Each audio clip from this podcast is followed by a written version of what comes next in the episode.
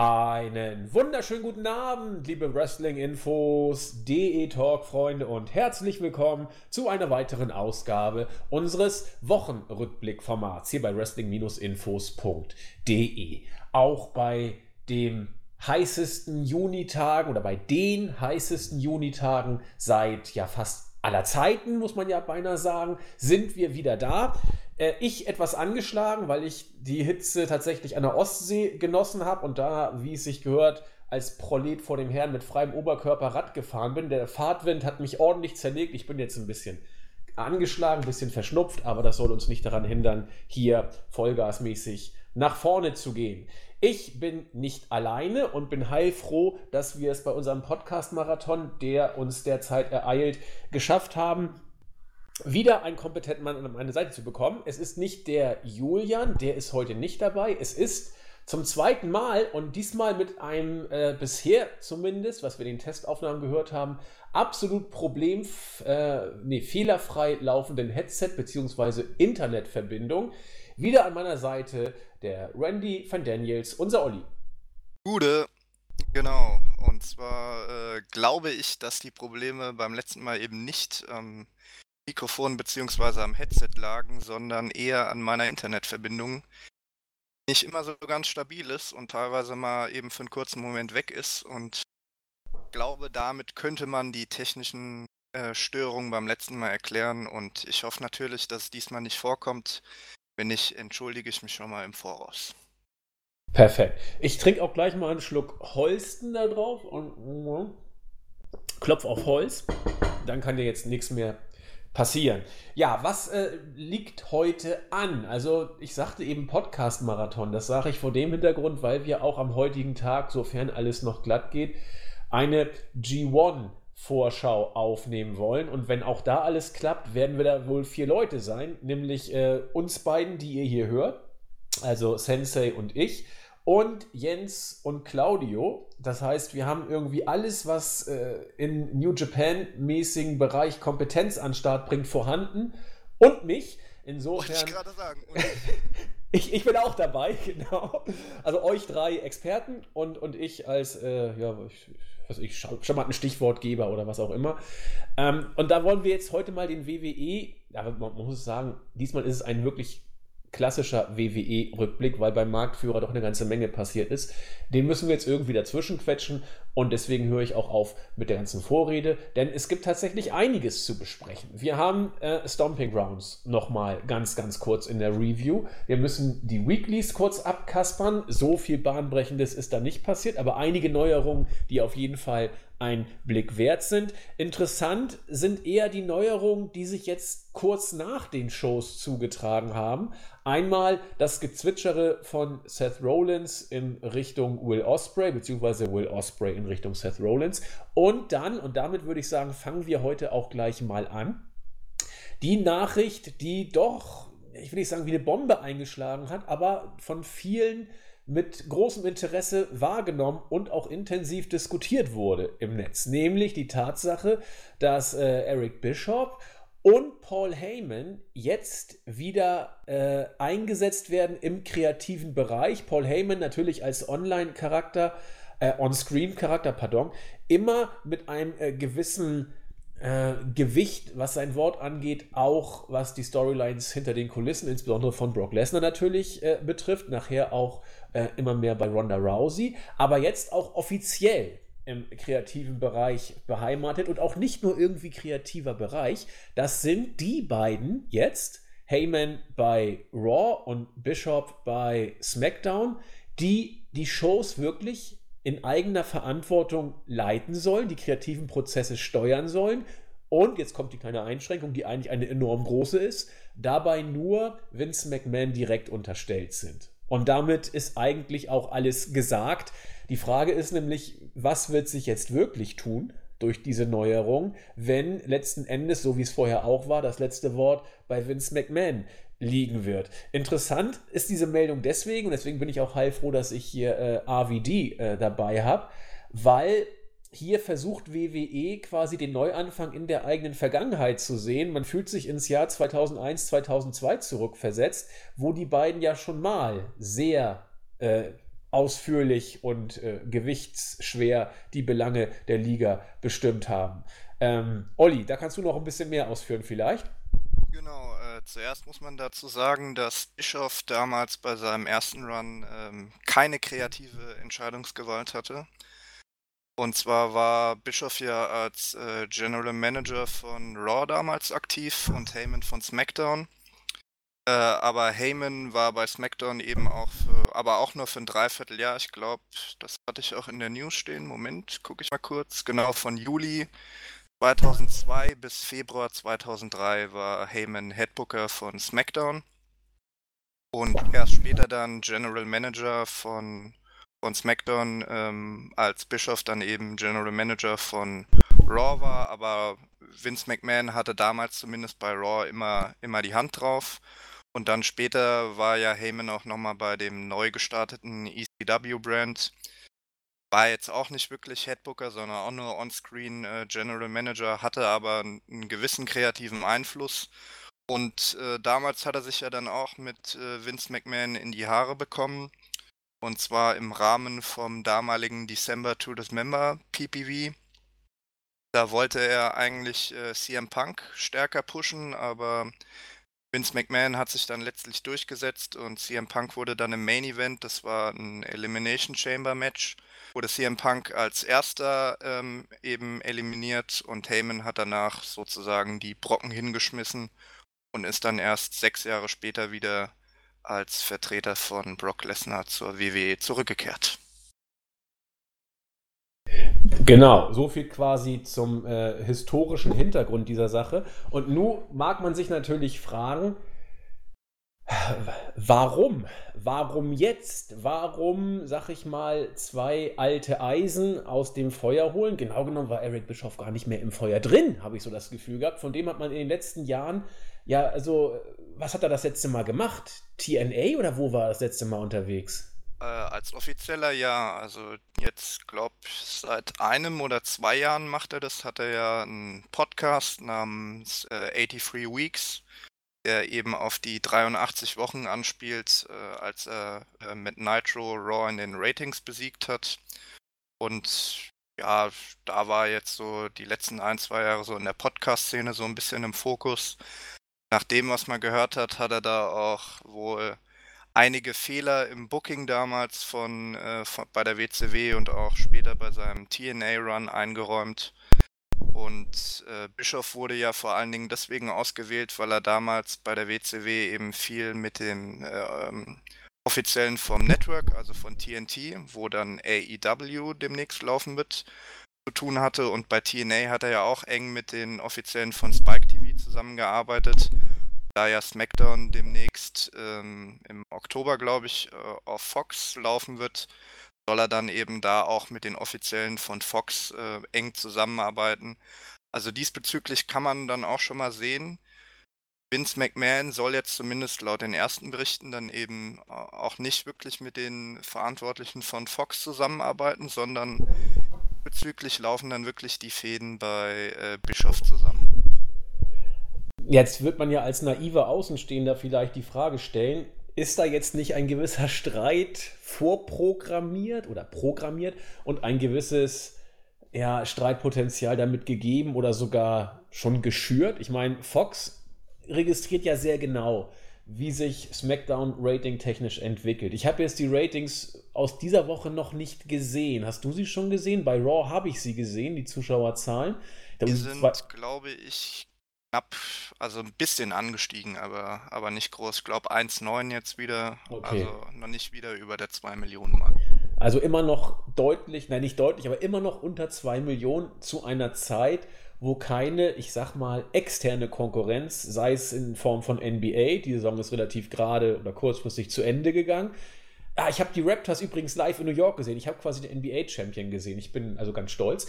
Und die NFL kommt erst noch. Das heißt, hier müssen eigentlich jetzt Zuschauerzahlen äh, jenseits der 2 Millionen, so bei SmackDown müssen also mit, ja, also zwei, ich will keine Zahlen schätzen, aber 2,2, 2,3 sollte es bei SmackDown schon sein und bei Raw müsste man eigentlich über 2,5 Millionen mindestens nachdenken zu dieser Zeit und man ist weit, weit davon weg im Moment. Also Fox registriert das Ganze, das haben wir gesehen. Fox hat sich auch schon im Vorfeld so ein bisschen, ich will nicht sagen eingemischt, aber hat Kritik formuliert in Bezug auf das, was da bei SmackDown läuft. Wenn jetzt Vince tatsächlich auf die Personalie Eric Bischoff setzt, und das wird er tun, gerade im Hinblick auf das, was nun im Oktober bei Fox losgeht. Wie meinst du, könnte Fox das auffassen? Als, als Affront oder als einen konsequenten Business-Schritt? Denn du hast ja schon gesagt, mit Fox es ist ja kein Indiz dafür, dass er jetzt mit Fox intensiv zusammenarbeiten möchte oder vielleicht.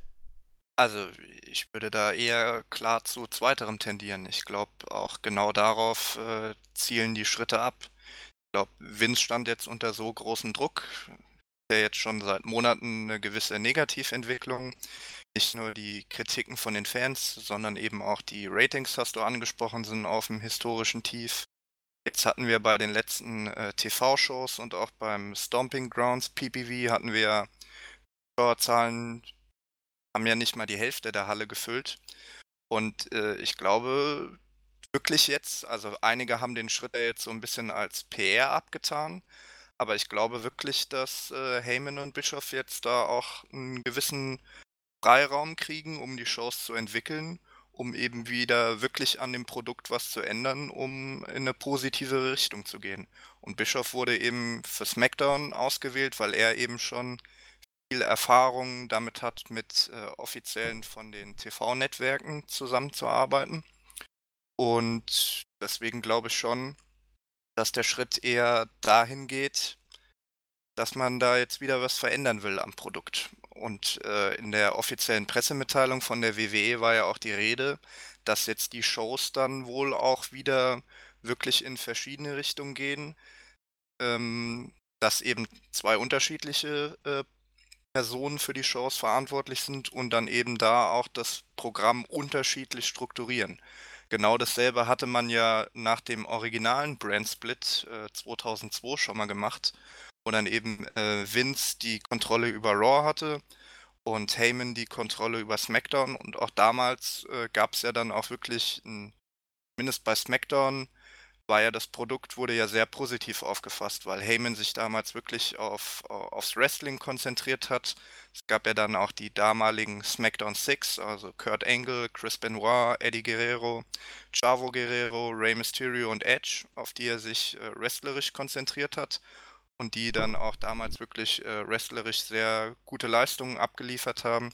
SmackDown hatte ja dann auch die Cruiserweights und Raw hatte die Dean. Also damals gab es ja dann auch wirklich bei Raw, wo dann auch mehr so der Faktor auf, auf den Show-Elementen lag. Dann gab es ja Evolution und das Ganze bei Raw, während bei SmackDown wirklich der Fokus mehr auf dem Wrestling lag. Ich kann mir schon vorstellen, dass man jetzt der aktuellen Entscheidung wieder in die Richtung hin will, dass eben Raw und SmackDown wirklich zwei unterschiedliche Shows mit äh, unterschiedlichen Produkten sind. Eben nicht mehr derselbe Aufwasch wie jetzt in den letzten Monaten, was ja dann durch die Wildcard-Regel nochmal verstärkt wurde. Du hast es sehr schön angesprochen, das Stichwort, das ich jetzt gebracht hätte, Wildcard. Ist das dann nicht, äh, sag ich mal, auch wieder für einen naiven äh, Fan, in Anführungszeichen naiv, jetzt gar nicht negativ gemeint, sondern ich stelle mich immer so ein bisschen dumm. Widersprüchlich, wenn es auf der einen Seite heißt, wir machen jetzt die Wildcard Rule, damit die Stars von beiden Brands auch in beiden Brands jeweils vertreten sind. Das ist ja mittlerweile schon zum guten Ton. An die Wildcard-Regel hält sich irgendwie kein Mensch mehr, obwohl äh, sie immer noch von den Moderatoren beschworen wird. Äh, die Zahl 5 ist ja nun beileibe eher ein, ein, eine lose Richtlinie als ein in Stein gemeißeltes Gesetz, will ich mal sagen. Ist das nicht etwas widersprüchlich? Äh, alles durcheinander zu mischen und die Stars in beiden Brands zu bringen, und Stichwort Einheitsbrei ist ja schon gefallen, wenn man auf der anderen Seite bedenkt, dass jetzt mit Heyman und Bischof zwei Leute in Charge sind oder bald sein werden, die zwei separate Shows produzieren sollen. Ich meine, das beißt sich doch, oder? Wildcard Rule und eigenständige Show auf den ersten Blick. Ja, also ich gehe auch davon aus, dass sich das äh, bis Oktober erledigt hat mit der Wildcard-Regel. Weil ja auch Fox hatte ja auch ausdrücklich gesagt, dass sie auch mehr ähm, Einfluss aufs Produkt äh, nehmen wollen und sie wollen das ja auch mehr so im sportlichen Rahmen präsentieren, eben ähm, ganzen anderen Sportarten, die sie im Programm haben.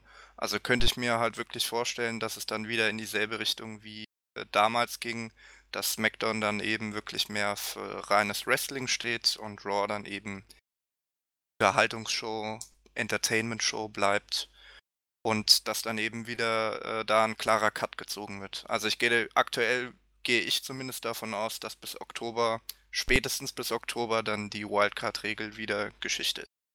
Da gehe ich mit von aus, was dann nämlich auch letzten Endes aus, aus meiner Perspektive irgendwie bedeutet, dass die Wildcard-Regelung eine Geburt der Verzweiflung war, nämlich die Ratings fielen, die Kritiken waren vernichtend, man muss sich irgendwie bis Oktober durchwursteln und versucht das, indem man möglichst viele Stars äh, in möglichst beiden Shows präsentiert. Die Halbwertszeit, das weiß auch Vince, glaube ich, ist da relativ kurz bemessen.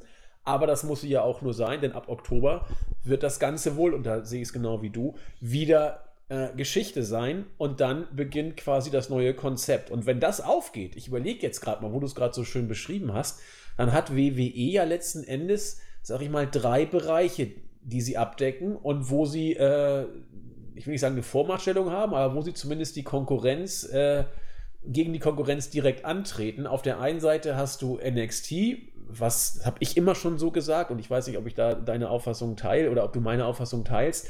NXT ist letzten Endes für mich ein Indie-Grab. Man holt da die Stars aus den Indies und packt sie dann zu NXT und macht eigentlich die perfekte Indie-Show bei NXT. Du hast dann SmackDown und wenn da der Fokus wirklich auf das Sportliche, auf das Wrestlerische gelegt wird und die Geschichten von Paul Heyman, und das kann er ja, sag ich mal, klassisch konservativ erzählt werden, dann ist SmackDown aus, mein, aus meiner Perspektive nicht viel anders als das, was uns mit AEW erwartet. Und wir haben Raw, das klassische WWE Sports Entertainment Freak Show Produkt. Das heißt, WWE ist auf allen Fronten aufgestellt. Und wenn das so funktioniert, klingt zumindest aus meiner äh, Wahrnehmung nicht unschlüssig oder nicht wirklich blöd. Oder was meinst du? Da muss ich zum einen erstmal kurz einhaken, weil äh, Heyman wird Raw übernehmen und Oh, pardon. SmackDown. Da ähm, ist halt historisch getauscht, also früher war es ja genau andersrum. Und dann mal ein bisschen abwarten. Also da war halt die Rede davon, weil Heyman jetzt eben schon länger wieder für, für die WWE arbeitet, kriegt er halt eben Raw und Bischof wegen seinen Connections zu den TV-Stationen SmackDown. Ähm, zur NXT kann ich auf jeden Fall sagen, da teile ich deine Meinung und das ist ja dann auch quasi so, dass man dann für alle drei Brands ein oder sogar für alle vier Stadthalter hat. Also NXT UK ist dann äh, Regals Gebiet, NXT ist äh, von Hunter, äh, Raw von Paul Heyman und äh, SmackDown dann eben von Bischoff. Und in dem Bericht, also im originalen Bericht von Sports Illustrated, die am Donnerstagmorgen die Nachrichten als erste berichtet haben, hieß es eben auch, dass Heyman und Bischoff eine ähnliche Rolle wie Triple H bei NXT einnehmen sollen. Also ist dann halt die Frage, ob dann wirklich wie bei NXT äh, Vince nur über die groben Planungen drüber guckt oder ob es eben so wie bisher ist, dass Vince dann eben jedes Detail im Skript überprüft und dann eben teilweise noch drei Stunden vor der Show das ganze Skript neu umgeschrieben wird. Das wird dann eben das Spannende äh, sein, wie sich die ganze Sache entwickelt, ähm, weil wie gesagt, Paul Heyman ist sich in der Vergangenheit schon mal in ähnlicher Rolle mit Vince in die Haare gekommen. Und ähm, auch Eric Bischoff ist ja eigentlich eine starke Persönlichkeit, was für mich eben dafür spricht, dass beide wirklich äh, viel Einfluss haben werden, ist eben, dass ich nicht glaube, dass die beiden den Posten angenommen hätten, wenn es eben so weiterlaufen soll wie bisher dass sie eben jedes kleinste Detail an Vince melden müssen äh, und dann eben in ihrer Arbeit beschränkt werden. Also ich glaube, gerade Paul Heyman hätte so ein Deal, äh, wäre so ein Deal nicht eingegangen. Und ein anderes Moment, welches deine äh, Prognose oder deine Einschätzung untermauert, besteht meines Erachtens aus drei Buchstaben. Das eine ist ein X, das andere ist ein F und das andere ist ein L. Wenn Vince sich wirklich jetzt auch noch diese XFL ans Bein gebunden hat, was ja nur ein Fakt ist, da müssen wir nicht drüber sprechen, dann wird er da auch entsprechend einen gewissen Fokus setzen. Ich will nicht sagen den ausschließlichen, aber einen relativ großen. Und wenn es wirklich so ist, dass bei Raw Paul Heyman und bei SmackDown Eric Bischoff die Zügel derart in der Hand haben, wie es Hunter bei NXT hat, dann ist das, so komisch das klingt, das größte Glück vielleicht, das WWE haben kann, denn Vince ist offiziell immer noch der äh, Man in Charge, aber er zieht sich ein Stück zurück, äh, hat ein Vetorecht, das er jederzeit geltend macht, aber er macht es bei NXT relativ selten geltend. Man weiß auch warum, weil es ihn schlicht nicht interessiert. Und wenn äh, oder zumindest nicht so interessiert. Und wenn jetzt die Priorität von Vince wirklich, und zum allerersten Mal muss man ja sagen, seit er mit WWE die Weltmachtstellung äh, als Nummer 1 eingenommen hat, wenn er das erste Mal Raw und SmackDown äh, aus der Hand gibt, so wie er NXT Hunter übergeben hat, dann kann das der WWE eigentlich nur gut tun. Und äh, also an, an Heyman, da habe ich also gar keine Bedenken, dass das funktionieren wird. Und bei Bischof, ich meine, dass der Junge ein bisschen was kann, äh, hat er ja nicht nur den 83 Wochen bewiesen, wo er damals mit Nitro Raw vernichtet hat. Also es kann doch eigentlich nur besser werden, oder ist das etwas zu platt formuliert? Ja, also wollte ich jetzt auch gerade sagen, also schlechter als aktuell kann es ja nicht werden. Und Heyman hat ja eine gewisse Erfolgsgeschichte aufzuweisen. Hat er auch ein äh, gutes Auge für Talente. Er hat ja damals äh, beispielsweise die ganzen späteren Cruiserweights, also äh, äh, Benoit, Guerrero, Lance Storm, Dean Malenko und so weiter und so fort, die hat er ja alle in Japan, Mexiko, Kanada und Europa gescoutet und geholt. Äh, er war ein früher Förderer von CM Punk in der WWE, also er hat zumindest da schon mal bewiesen, dass er ein gutes Auge für Talente hat. Auch bei der ECW hat er auch teilweise schwache oder wrestlerisch schwache Leute wie äh, Sandman oder auch Tommy Dreamer war jetzt auch nie der große Wrestler, hat er zu Stars gemacht. Also diesbezüglich kann er ja schon einiges vorweisen und wie gesagt, in seiner vorherigen Zeit bei SmackDown ist es ja auch hervorragend gelaufen. Und bei Bischof muss man ja sagen, also dumm ist er ja nicht, er ist ja zumindest ein kluger Kopf. Und nach dem, was ich halt gehört habe, hat er in seinem Podcast eben auch äh, damalige Fehler bei der WCW und bei TNA eingeräumt. Werden wir dann sehen, ob er daraus gelernt hat. Aber wie gesagt, ich, ich sehe das wirklich äh, deutlich positiver als äh, viele, die es auch in ihren Reaktionen bei uns auf der Seite geschrieben haben. Da sind ja viele davon ausgegangen, dass es nur ein PR-Move ist. Aber eben angesichts der Tatsachen, wie gesagt, was wir besprochen haben, ich glaube nicht, dass Heyman und Bischof diese Posten einnehmen würden, wenn sie wirklich nur Marionetten wären.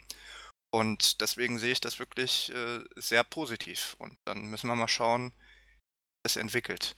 Was ich noch dazu sagen muss, äh, weil das ist bisher bei uns in unserer Besprechung noch nicht so angeklungen, in dem Bericht stand, dass die Änderungen auch ähm, sofort in Kraft treten. Also es soll wohl schon sein, dass quasi ab nächster Woche dann Heyman und Bischof schon für die Shows verantwortlich sind.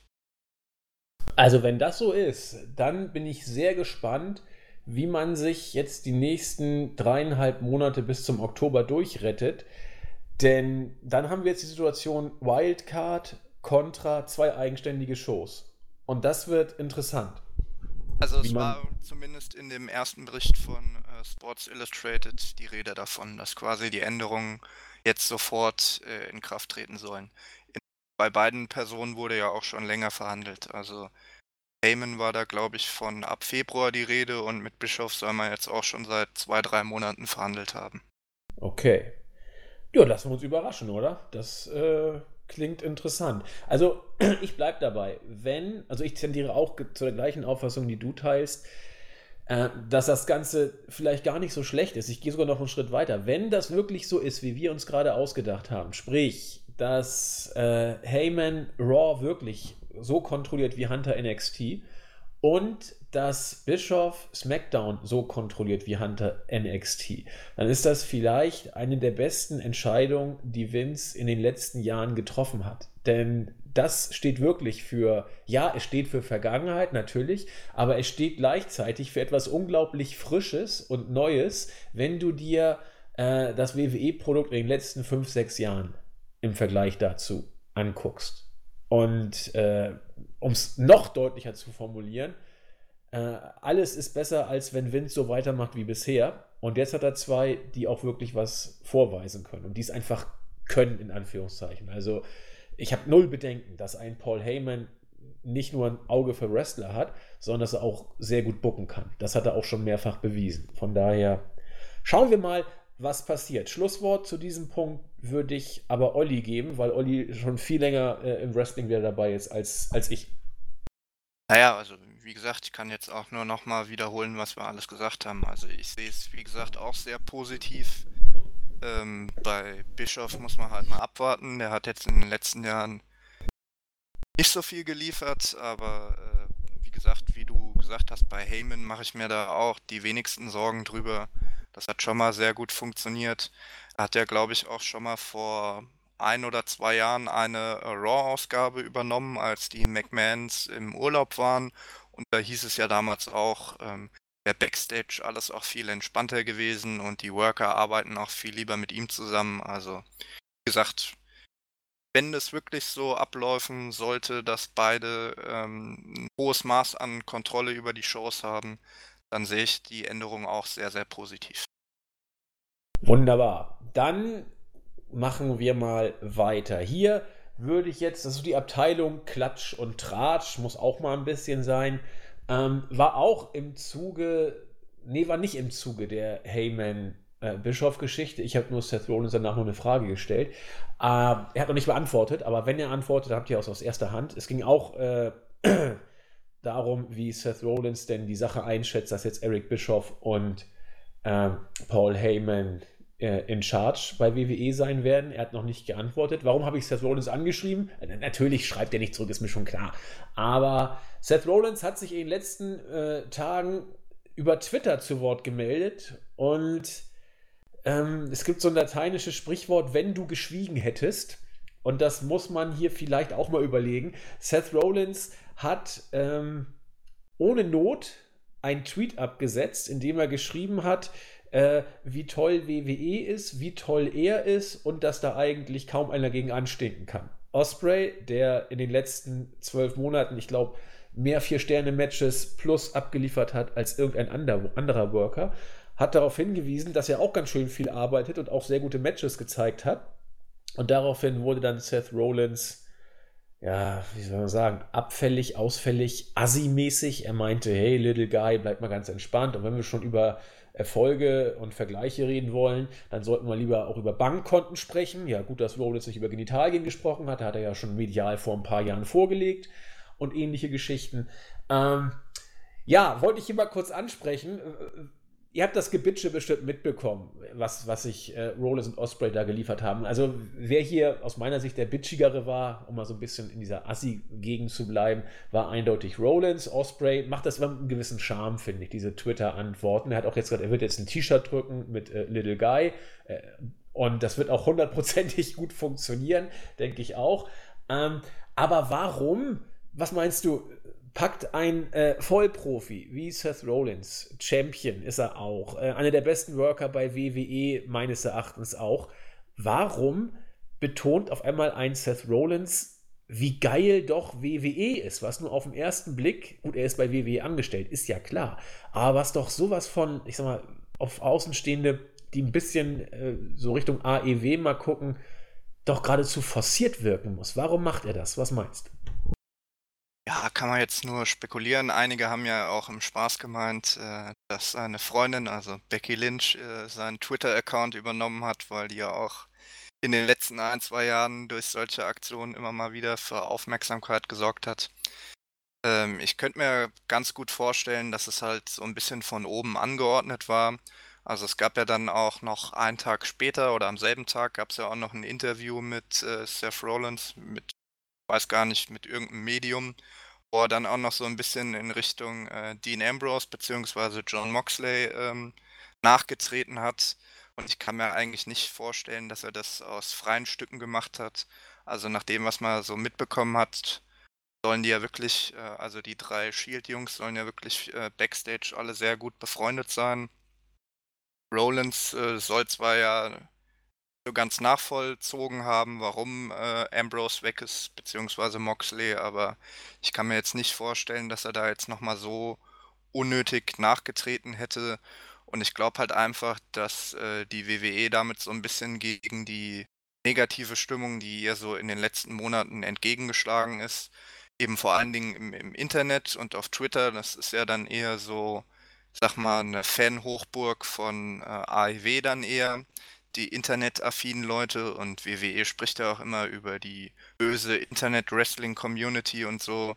Also ich könnte mir halt schon vorstellen, dass man da jetzt so ein bisschen gegen die negative Stimmung, die jetzt so die letzten Monate äh, gegen WWE herrschte, dass man da so ein bisschen äh, entgegentreten wollte. Und dann hat man eben Rollins als Champion und vermeintlich besten Worker der Company auserwählt, dass er da mal so ein bisschen stunk macht.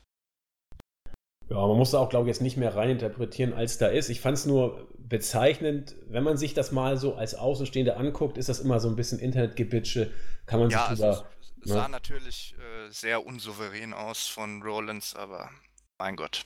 Wollte ich gerade sagen. Also, wenn man sich hier jetzt sagt, wen findest du denn besser oder schlechter, kommt Rollins hier deutlich unsympathischer rüber, aber so fucking what? Es ist doch nur ein bisschen Internetgebitsche. Aber da wollte ich mal drauf äh, aufspringen. Ich habe auch dann irgendwie geschrieben, äh, doch, es war doch eindeutig damals auf die Aussage von Rollins. Er hat dann getwittert, The Bitch is back. Da gibt es so ein, ich glaube, von Rod Stewart war das Lied, The Bitch is back. Also die Älteren von euch werden, also die ganz Alten werden euch, werden sich erinnern. Äh, nettes Wortspiel. Und da habe ich ihn dann mal gefragt, ich konnte mich nicht zurückhalten, warum denn jetzt WWE ähm, die beiden zurückholt, wenn sie doch eh schon das beste Produkt äh, in Sachen Wrestling liefern. Wo ist denn dann die Notwendigkeit, dieses perfekte Produkt zu verändern?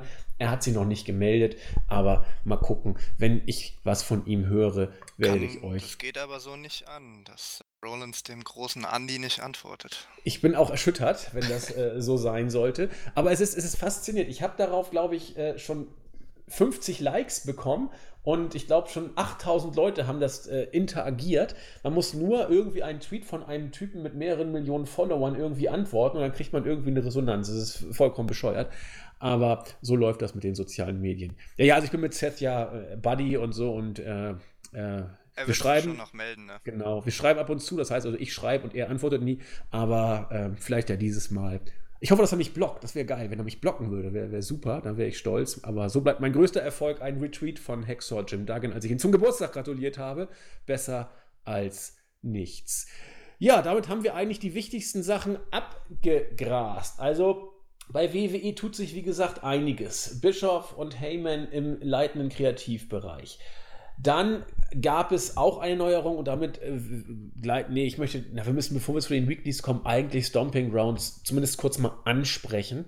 Stomping Grounds war ein, äh, wie ich finde, solider, stellenweise sogar etwas besserer Pay-Per-View, als ich erwartet habe.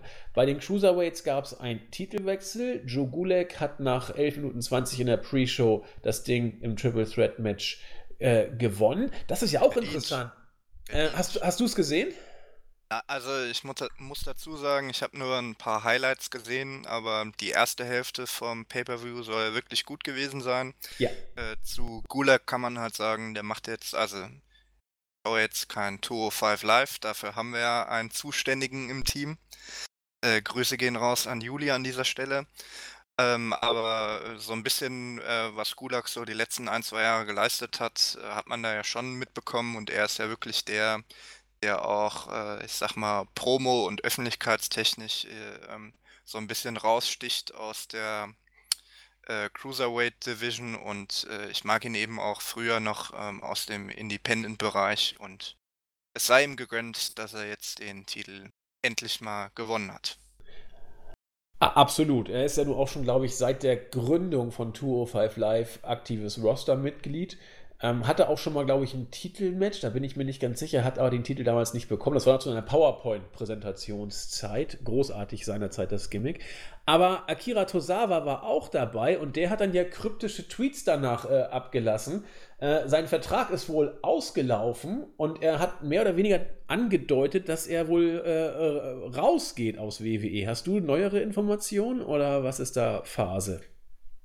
Ja, also ich habe das nur auch gehört, ähm, aber ich habe danach gesehen, er ist ja, glaube ich, auf der Card von dem äh, Evolve-Event, was dann auch auf Meine ich auch, ja. Network läuft.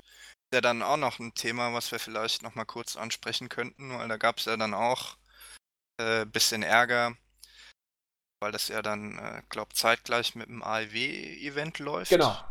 Mit Double or Nothing. Äh, mit All Out, pardon. Und viele haben, haben ja dann quasi der WWE vorgeworfen, weil es ist ja dann quasi das erste Nicht-WWE-Event, was auf dem Network läuft.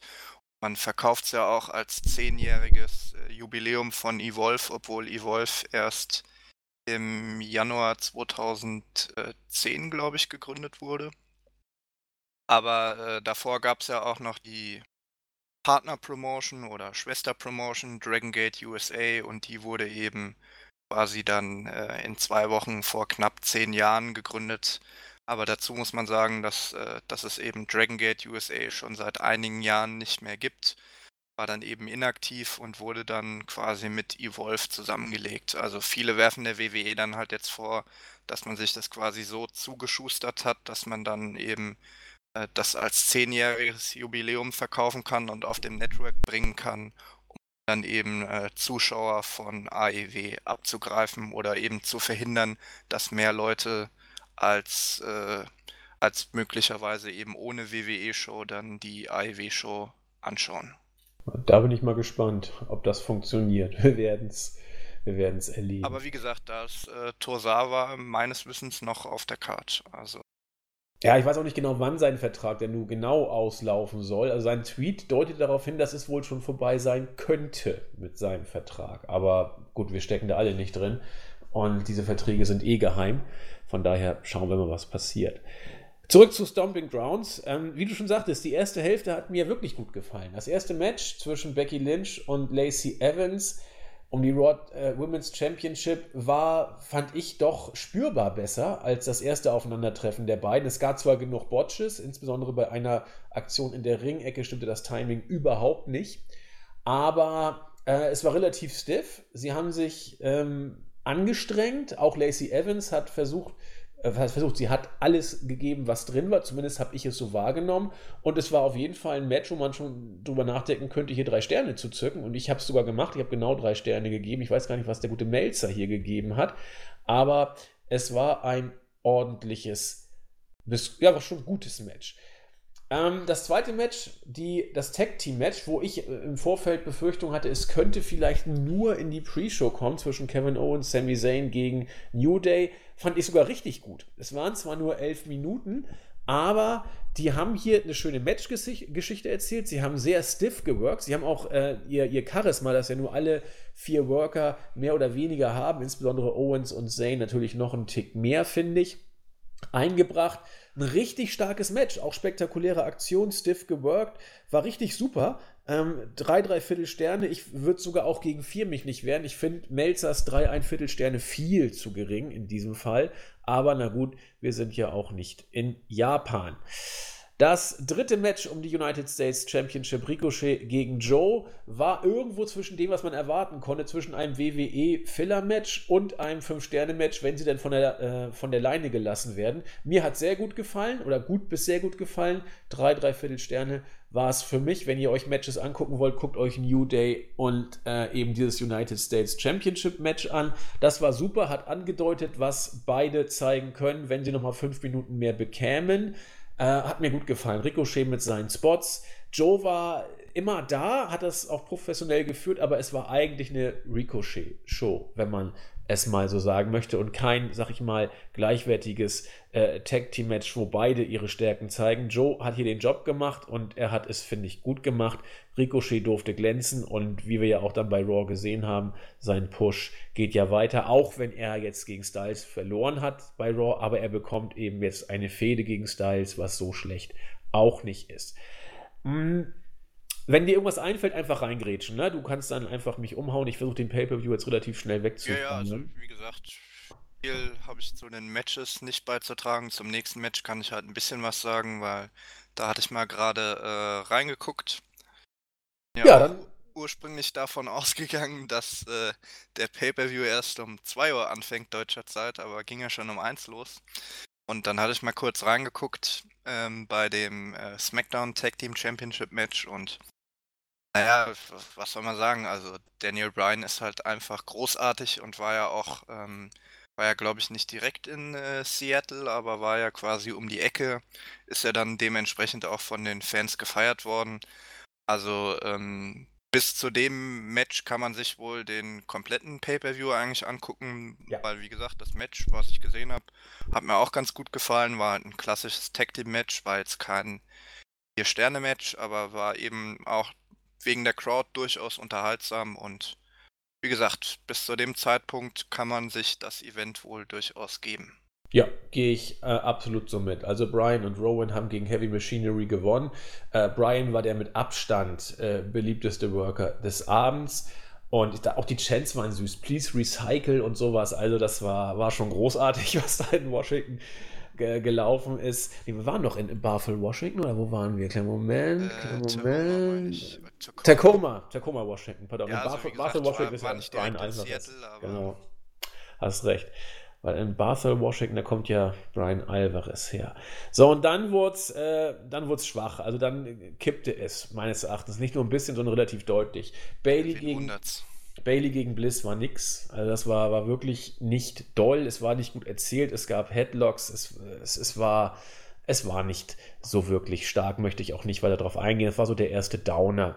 Äh, Reigns gegen McIntyre war solide. Melzer fand es richtig gut, hat drei, dreiviertel Sterne gegeben. Ich komme da schon wieder nicht hin in diese Region. Es war ein ordentliches Match. Allein schon durch den Eingriff von Shane konnte ich es nicht gut finden, der dann äh, letzten Endes hier wieder seine äh, Kinkerlitzchen machte und den Coast to Coast gezeigt hat. Das war alles in Ordnung, aber ich kon konnte mit der Paarung Reigns gegen McIntyre nicht viel anfangen. Ordentliches Match, mehr als drei Sterne sind es für mich hier nicht gewesen. Ähm, es gab mir relativ wenig. Geradezu schwach war das Steel Cage Match zwischen Kofi und Dolph Ziggler. Äh, Melzer gab zweieinhalb, da gehe ich auch mal gerade so mit. Ich würde fast noch einen Tick runtergehen. Ähm, es war okay, aber doch relativ mau. Viele, unglaublich viele Headlocks oder Haltegriffe. Was mich sehr gewundert hat bei den beiden.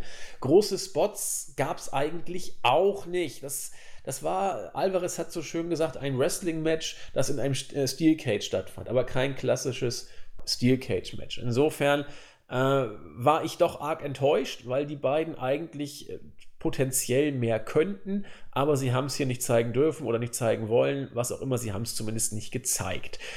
Ähm, was auch immer an diesem Match nicht gut war, der Main Event war nochmal deutlich schlechter. Seth Rollins gegen Baron Corbin war eine Frechheit.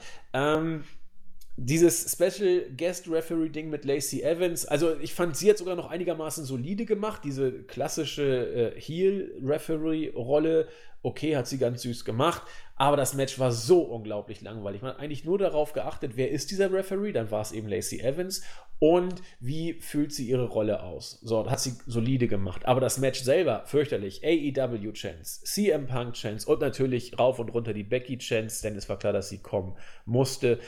Sie kam dann auch letzten Endes und ach, es war, es war fürchterlich. Ähm, Melzer gibt einen Stern, das finde ich absolut in Ordnung.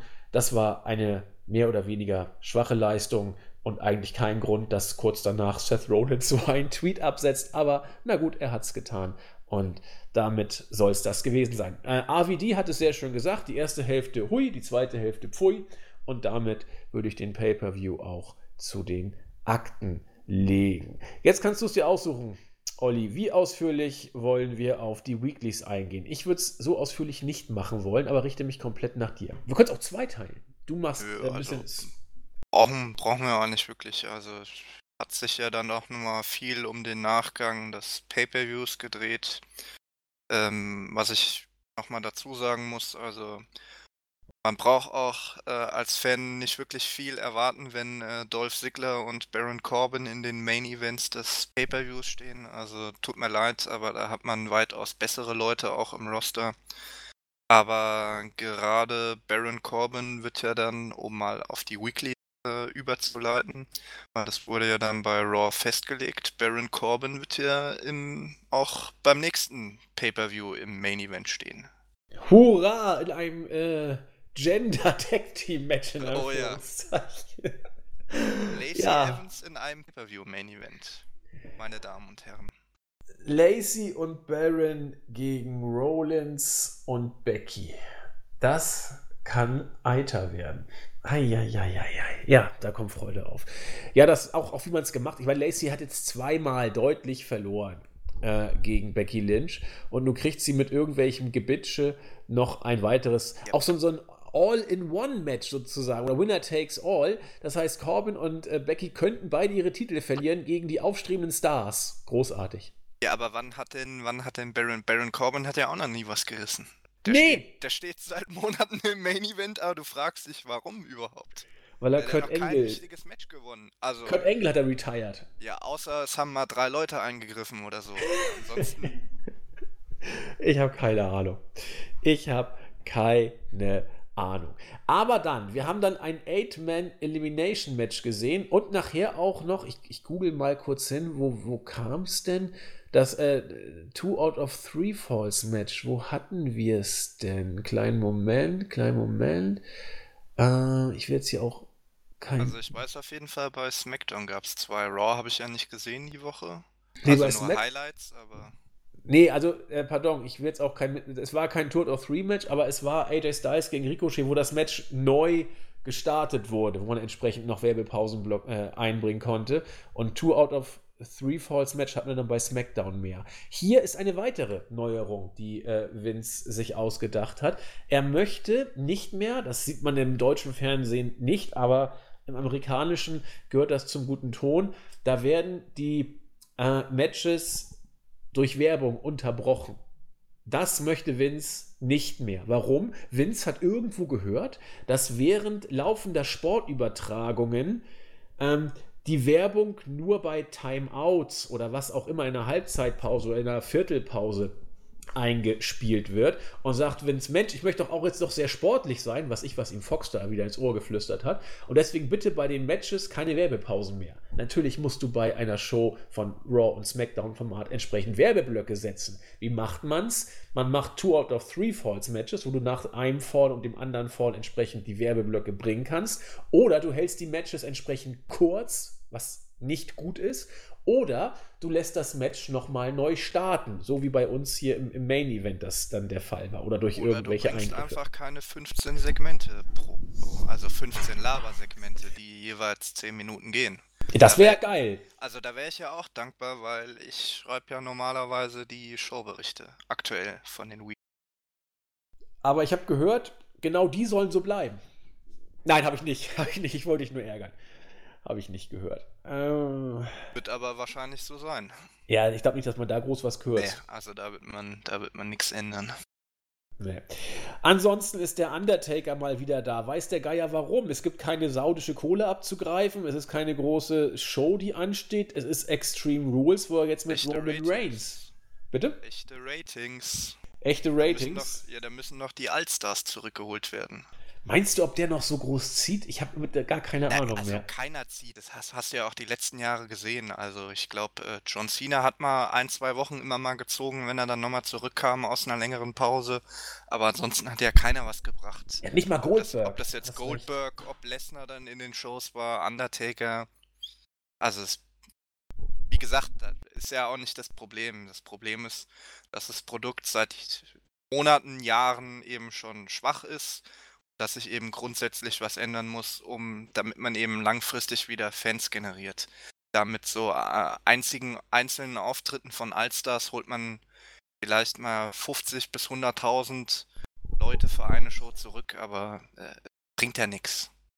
Vor allen Dingen, weil der Taker äh, unangekündigt kam und die nächste Pay-Per-View-Show ja wieder ein Network-Exclusive mehr oder weniger ist. Das heißt, da gibt es keine Ratings zu verteidigen. Man hat also nicht mal das irgendwie groß im Vorfeld inszeniert. Insofern, ja. Ansonsten, ja, bei das übliche 24-7 Championship Slater war gehabt Champion. Ja, total geil für eine kurze Zeit. Auch EC3 endlich mal mit dem Titel gewinnt bei WWE. Kurze Zeit.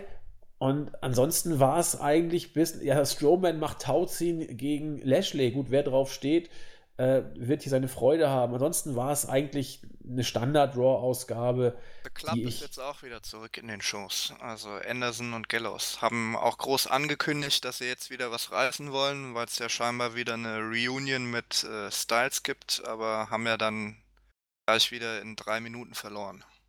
Genau, und Styles hat dann auch im Main Event gesagt, nun geht mal weg hier. Äh, ich möchte das alleine hinkriegen und stört mal nicht. Insofern, mal gucken, was da passiert. Ähm, aber man konnte zumindest einen Werbeblock bringen. Also da wird man mal sehen, wie sich diese neue Philosophie von Vince während der Show keine Werbeblöcke mehr zu bringen auswirkt, ob es die Shows sehenswerter macht, ob es die Shows schwerer zu gucken macht. Ich befürchte irgendwie, dass es kritisch werden könnte, weil die Matches dadurch bestimmt nicht gehaltvoller werden, wenn du sie kürzer hältst und irgendwie durch Eingriffe ein Neustart, das ist auch nicht vielleicht des Rätsels Lösung. Ähm, SmackDown hast du ja sehr ausführlich verfolgt. Was gibt es denn da zu berichten? Ja, eben auch hier die große Neuerung. Also gab ja gleich äh, zwei Two out of Three Falls Matches. Einen wurde nochmal die Rede zwischen Kingston und Sigler fortgeführt. Sigler hätte sich mit dem Sieg dann noch ins äh, Championship Match bei Extreme Rules bringen können. Da tritt ja Kingston gegen Samoa Joe an. Glücklicherweise hat sich das dann aber endgültig erledigt, diese Fehde. Also Kingston hat äh, gewonnen und damit ist er jetzt endgültig aus dem Titelgeschäft raus. Ansonsten hat man noch hier wieder äh, McMahon, also erstmal wieder Elias gegen, gegen The Miz. Mit, hätte da auch sich The Miz ein weiteres Match gegen Shane McMahon sichern können. Da hat äh, Elias aber eben auch in einem Two out of Three Falls Match gewonnen nachdem Shane McMahon eben auch in das Match eingegriffen hat. Ansonsten hat ähm, Nikki Cross ein Match gegen Bailey bestritten. Ähm, da sie gewonnen hat, darf jetzt äh, Alexa Bliss ein weiteres Titelmatch gegen Bailey bestreiten. So eine Art ähm, Strohpuppenregelung oder was? Ich schicke meine Vertreterin und die sichert mir ja, ein ja. Titelmatch. Mhm. Ja, weil ja, mhm. ich glaube, ähm, beim Pay-Per-View gab es ja ein war ja Nikki Cross irgendwie in die Entscheidung eingebunden. Oder es gab ja irgendeinen Spot, wo sie dann abgeräumt wurde und dann ist sie nochmal zurück in den Ring. Soll ja irgendwie Alexa Bliss dann äh, abgelenkt haben und deswegen hat sie verloren und Nikki Cross hat sich dann verantwortlich für die Niederlage gefühlt. Hat dann eben zu Alexa gesagt, sie besorgt ihr eben ein neues Titelmatch, in dem sie Bailey besiegt. Sauber. War da, glaube ich, die Story. Ja, aber das ist alles so einfach so, man kann sich selbst als Vertreter mal ausgeben und na gut, bei naja, WWE. Kann ja, kann ja scheinbar auch jeder, äh, braucht ja auch bei der Wildcard-Regel, braucht ja auch keiner eingeladen zu werden. Muss Stimmt. einfach nur zu der Show gehen und dann rausrennen und dann bist du dabei. Also so wurde die ja zumindest dargestellt. Jetzt Recht. in den Recht hast du. Ja, ansonsten gab es halt hier noch das äh, Tag-Team-Gedöns, also New Day und Heavy Machinery gegen Champions, also Brian und Rowan und Kevin Owens und Sami Zayn. Da weiß ich ja jetzt auch wieder nicht, was ich daraus machen soll, weil äh, Owens ist ja dann mitten im Match wieder, äh, hat ja die Ringecke verlassen, ist dann wieder gegangen, weil er zu angewidert war, um den Caterpillar von Otis aus nächster Nähe anzuschauen. Aber da weiß ich jetzt wieder nicht, äh, soll das jetzt wieder zum Split führen von Owens und Zayn oder was jetzt der, was jetzt die Einlage sein sollte. Also ist er jetzt wirklich nur weggegangen, weil er den, den Signature-Move von Otis so schlimm findet, dass er den nicht aus nächster Nähe anschauen kann. Oder deutet sich da eben wieder ein erneuter Split äh, von Owens und Zane an? Kann man nie oh. wissen bei der WWE. Ja, die sind ja nur auch bestimmt schon drei Wochen wieder zusammen. Da kann man ja schon mal einen Split wieder inszenieren. Dann, was ich noch sehr interessant fand, ähm, parallel zu Styles gegen Ricochet, wo ich eben viel Potenzial sehe, ähm, wird es jetzt wohl bei SmackDown demnächst äh, Nakamura gegen Baylor geben, um den IC-Titel. Hat zumindest viel Potenzial. Was man dann letztlich draus macht, muss man abwarten. Insbesondere, wenn sich halt wirklich bestätigt, dass äh, Heyman und Bischoff jetzt ähm, quasi ab sofort die Shows übernehmen. Also dann sehe ich sowohl Styles gegen Ricochet bei Raw als auch Nakamura gegen Baylor bei SmackDown als sehr gute äh, Programme, die möglicherweise dann auch das ein oder andere gute Match produzieren könnten. Dort, da bin ich mir aber sogar sicher, dass das richtig gut werden könnte. Ich meine, Nakamura dümpelt ja nur seit, seit über einem Jahr mehr oder weniger unter ferner Liefen. Seit er Main Roster ist. Ja, ja. Naja, er hat den Rumble mal kurz gewonnen. Das war, war mal eine Geschichte. Da war er auch noch relativ over. Und dann ging es den Bach runter. Das war Rumble 2017, den er gewonnen hat. Das ist schon so lange her. Ja, aber da hat man ja auch nichts draus gemacht. Nö. Was war das denn? Das war, ja genau, gegen Styles bei Mania äh, angetreten und das Match Dann war auch. fing das Eierschlagen an. Ja, genau, deutlich, deutlich unter seinen Möglichkeiten. Genau, Eierschlagen. oh Mann, So, fürchterlich. als letztes kann man noch bei SmackDown sagen, dass äh, Alistair Black jetzt wohl endlich seinen ähm, Gegner gefunden hat. Also in den Shows wurde es nicht enthüllt. Aber äh, laut Berichten soll er wohl gegen Cesaro jetzt ran. Was zumindest rein wrestlerisch auch eine gute Paarung ist.